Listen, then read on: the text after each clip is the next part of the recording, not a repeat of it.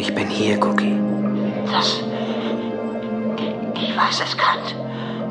Ich kann ja deine Gedanken lesen. Natürlich. Du machst dir Sorgen um mich. Habe ich dazu nicht allen Grund. Nachdem du den Medikern gesagt hast, du wärst am liebsten tot. Willst du das immer noch?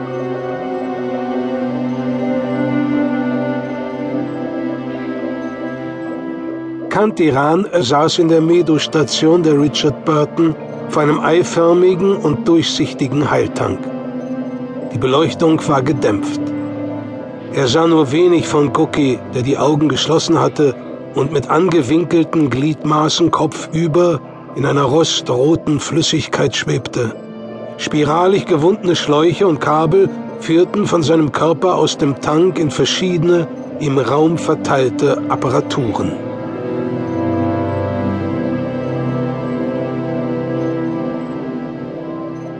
Vor zwei Wochen war er als schwer verletztes verkohltes Etwas von unserer Erkundung des Kypwürfels zurückgekehrt. Der Thermostrahl einer verdeckten Nanokampfmaschine hatte ihn in einem Hinterhalt getroffen und das komplette Fell versenkt. Cookie hatte nur sehr knapp überlebt. Und nur dank Ichotolots Geistesblitz ihn an seinen Schutzanzug anzuschließen. Aus medizinischer Sicht war er wieder vollkommen gesund. Aber seelisch stand es nicht gut um ihn. Ich sah ihn an und schauderte bei den Gedanken an die inneren Qualen des Mausbibers. Cookie antwortete nicht. Wieder vergingen Minuten, und ich hätte wer weiß was darum gegeben, die Gedanken des Mausbibers erforschen zu können. Ich holte eine kleine Metallschachtel aus meiner Hosentasche hervor. Ich habe dir etwas mitgebracht. Was?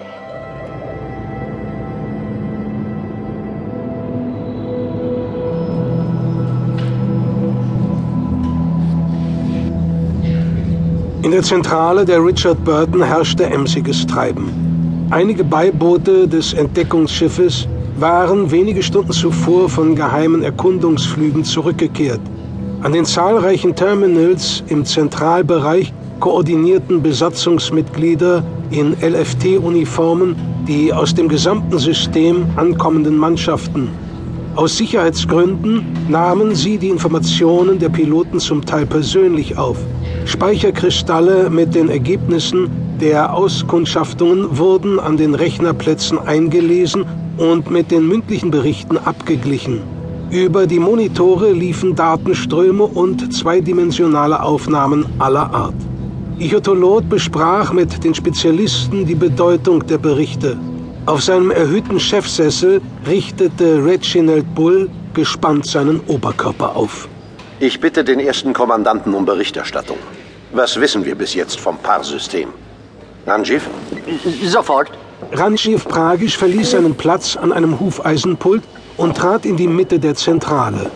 Ruhig rief er mehrere Hologramme auf und stellte sich neben sie. Wir sind 130.000 Lichtjahre geflogen, um eine fremde Macht aufzuspüren, die von der großen Magellanischen Wolke aus Terra bedroht. Und zwar massiv.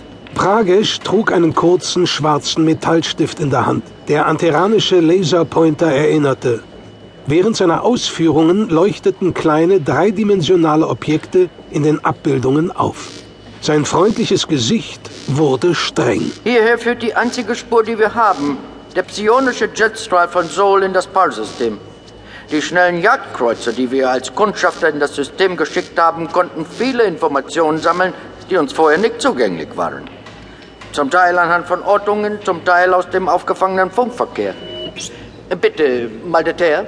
Ich habe zum Beispiel während meines Erkundungsfluges festgestellt, dass die hiesige Verkehrssprache Yamisch ist. Und diese Sprache kennen wir von den Planeten, die aus dem Sternenozean von Yamondi in den Normalraum gefallen sind. Kannst du weiter ausführen, Icho? Das ist ein eindeutiger Beweis dafür, dass der Sternenozean und der Parakon-Sternhaufen zusammenhängen. Wir haben außerdem bei unseren Erkundungen acht Raumstationen von gigantischen Ausmaßen geortet, annähernd kugelförmige Zellen, die teilweise wie ausgefasert wirken. Durchmesser 16 bis 17 Kilometer. Die bereits bekannten Kyptitanen. Aber sie sind anscheinend nur die Spitze des Eisbergs. Wie ich eben erfahre, hat der Jagdkreuzer Eagle während seines Erkundungsfluges mindestens 20.000 Raumschiffe nachgewiesen. Die meisten